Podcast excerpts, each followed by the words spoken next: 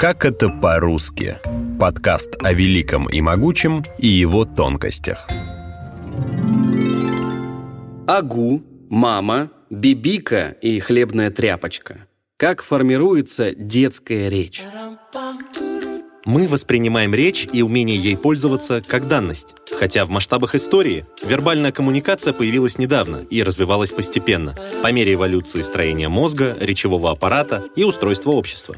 Маленький ребенок в процессе своего развития проходит те же стадии эволюции, только быстрее и нагляднее. Первые звуки младенец умеет издавать сразу после рождения. Но это и близко не похоже на структурированную и осмысленную речь. Чтобы хотя бы начать подражать разговору взрослых, младенец должен научиться вычленять речь из окружающего шума. Подробнее расскажет Луиза Зязикова, логопед-дефектолог, клинический психолог, победитель профессиональных чемпионатов Обилимпикс и я профессионал.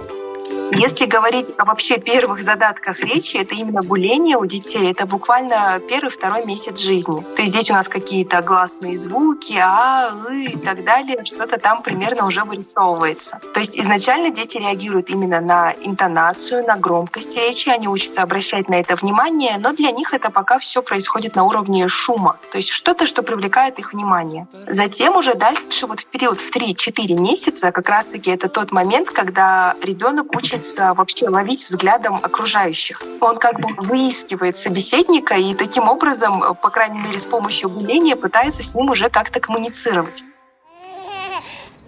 Треугольник. Ясно? Домик. Ясно. Огонек. К возрасту около полугода добавляются согласные. Сначала это только простые губные звуки. М, П, Б. К 7 месяцам ребенок научается складывать слоги. Примерно в это время впервые произносятся мама, папа и баба. Самые простые для малыша. Бурная радостная реакция окружающих поощряет его повторять эти звукосочетания почаще. И примерно к 9-10 месяцам младенец окончательно понимает. Это неспроста. Он понимает, что определенные наборы звуков имеют значение, соотносятся с предметами, действиями, людьми и животными вокруг.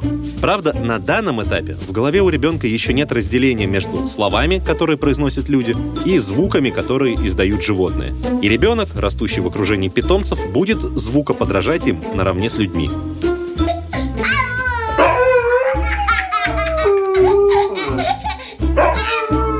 К году уже происходит накопление словаря. То есть пассивный словарь — это слова, которые ребенок в состоянии понять.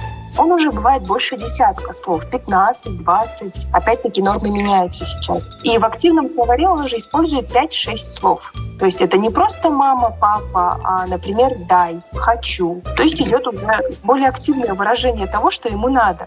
И опять-таки вот полтора года это уже первые фразы. К примеру, я играю, я хочу, дай воды. То есть это два-три слова буквально, но для становления речи это опять-таки очень важный этап, о котором нельзя забывать.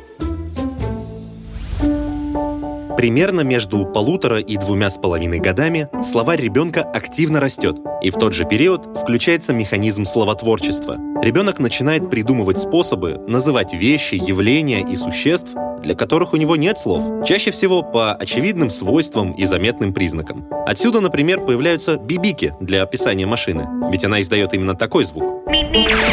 Много хороших примеров подобного словообразования можно найти в книге Корнея Чуковского «От двух до пяти», где он с восторгом описывает примеры наивного детского словотворчества. Когда трехлетняя Нина впервые увидела в саду червяка, она зашептала в испуге «Мама, мама, какой ползук!» И этим окончанием великолепно выразила свое паническое отношение к чудовищу. Конечно, этот ползук не изобретен ребенком. Тут подражание таким словам, как «жук» и «паук».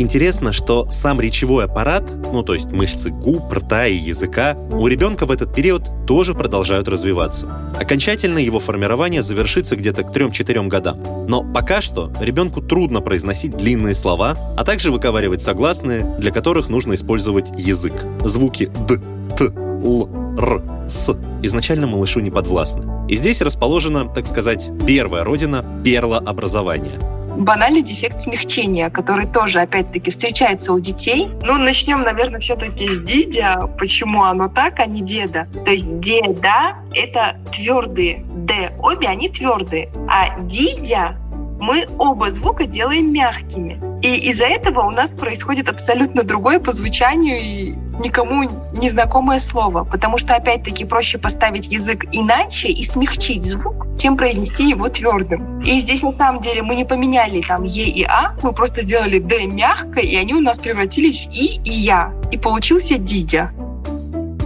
А папа тебя ругает? Не ругает. Ругает, он говорит, нельзя так делать говорить.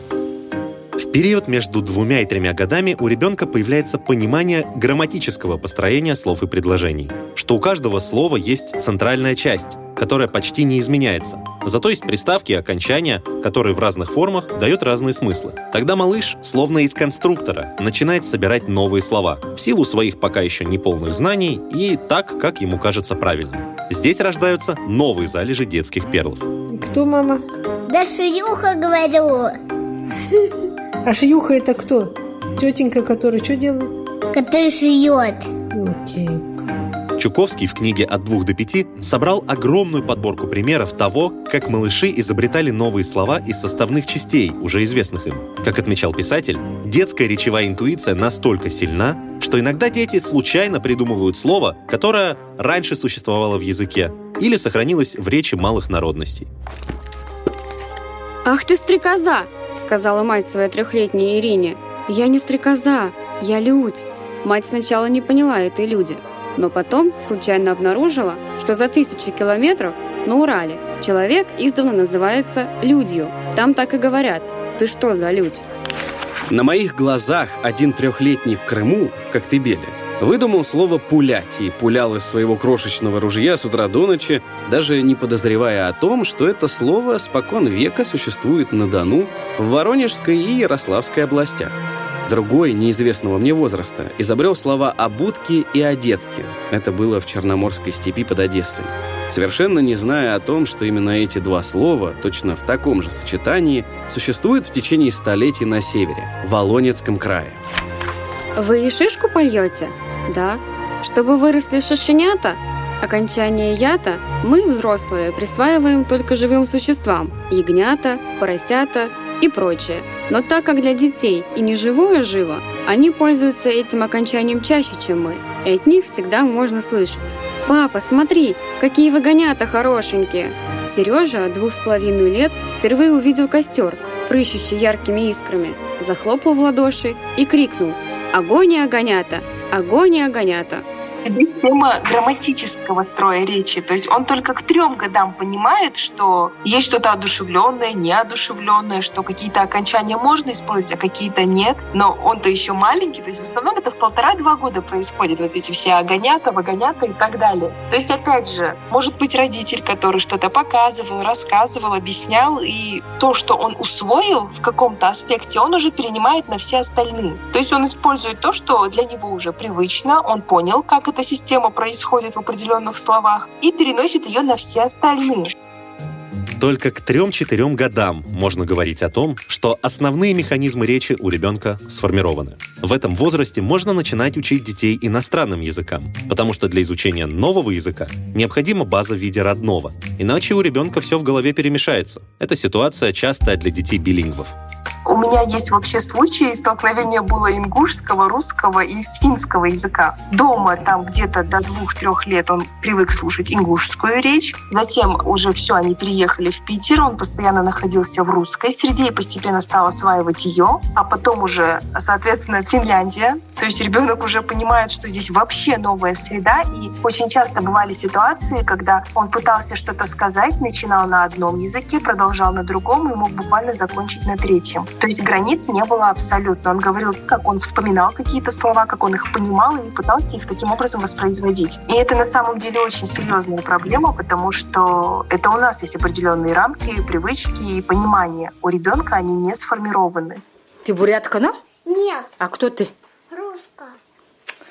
Орда будет я русская. Ты бурятка же?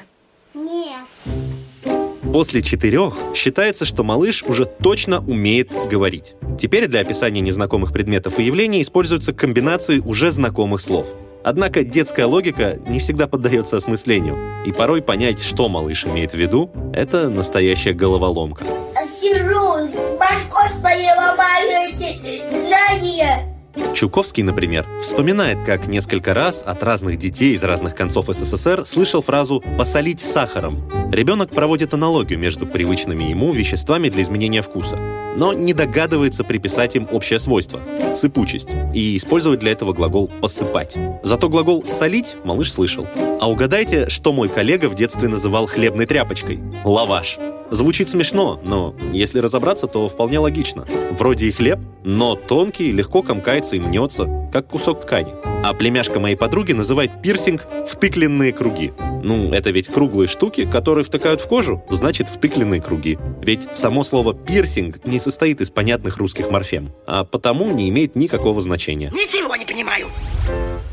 Навык активного словотворчества не пропадает еще долго. У многих до самых преклонных лет. Чуковский сделал подборку таких перлов, сочиненных уже взрослыми поэтами и писателями. Например, такое двустишье приписывалось Пушкину.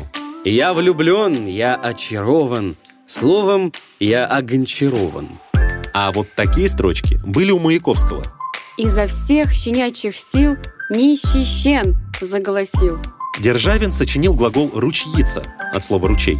Жуковский – «обезмышить», Кольцов – «пилатить», Гоголь – об иностраниться, о многолюдить, о равнодушить. Гончаров – байронствовать, Щедрин – душедрянствовать, умонелепствовать. И вот из-за таких мастеров слова бедным детям приходится учить не только обычные слова, но еще и выдуманные.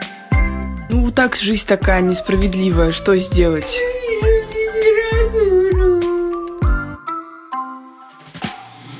Вы слушали эпизод подкаста «Как это по-русски».